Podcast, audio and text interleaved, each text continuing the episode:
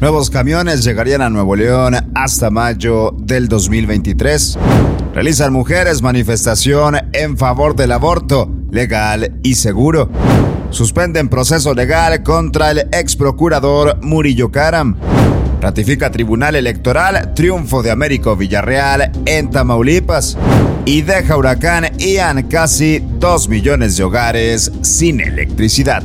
Esto es Contraportada. Comenzamos.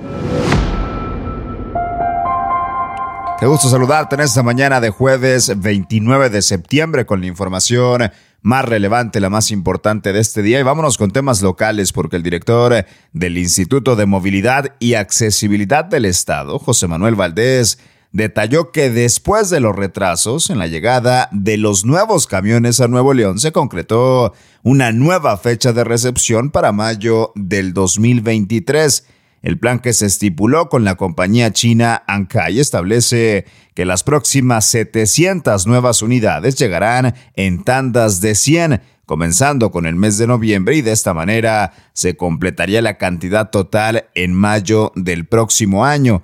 La armadora asiática explicó que el retraso en la entrega de las unidades fue por conflictos ajenos como la guerra entre Ucrania y Rusia. Nuevos camiones llegarían hasta mayo del 2023. Y ayer fue un día muy importante a nivel global para las mujeres en el marco del Día de Acción por un Aborto Legal y Seguro. Mujeres activistas y participantes de colectivas realizaron una manifestación frente al Palacio de Gobierno con el objetivo de pronunciarse a favor de la legalización del aborto en el Estado. Durante la actividad se reunieron al menos 200 mujeres que participaron simultáneamente con sus homólogas que marcharon en la Ciudad de México. El aborto ha sido despenalizado ya en 10 entidades federativas. De las 32 que conforman nuestro país realizan mujeres manifestación a favor del aborto legal y seguro.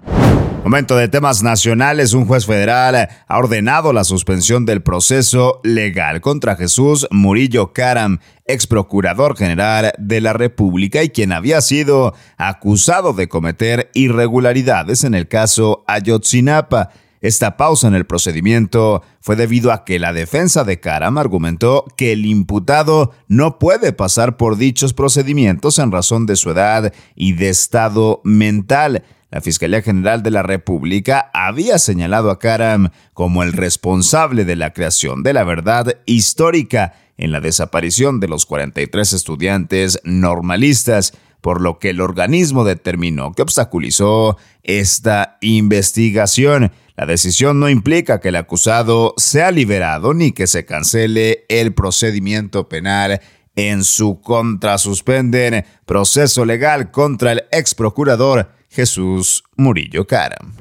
Y donde fue una semana de muchos movimientos políticos es en el estado de Tamaulipas. La Sala Superior del Tribunal Electoral del Poder Judicial de la Federación ratificó el triunfo de Américo Villarreal como el nuevo y próximo gobernador de ese estado. La verificación fue llevada a cabo después de que el Partido Acción Nacional impugnara el resultado de las elecciones de junio pasado bajo el argumento de que Villarreal poseía vínculos con el crimen organizado.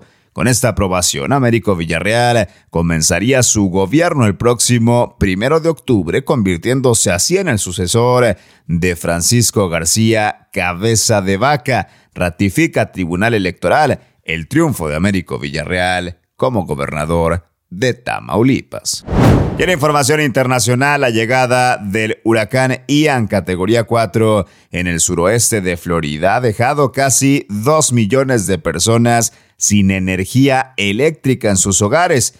Así lo han informado distintos medios a nivel internacional. El fenómeno natural ya había tocado a Cuba el pasado martes y existía un apagón nacional debido al impacto de sus efectos en Florida ha ocasionado inundaciones masivas y vientos de más de 240 kilómetros por hora.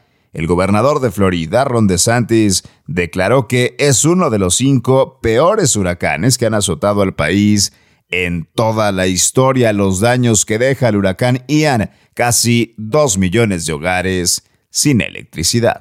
Y vieras aquí la información más importante de este jueves 29 de septiembre.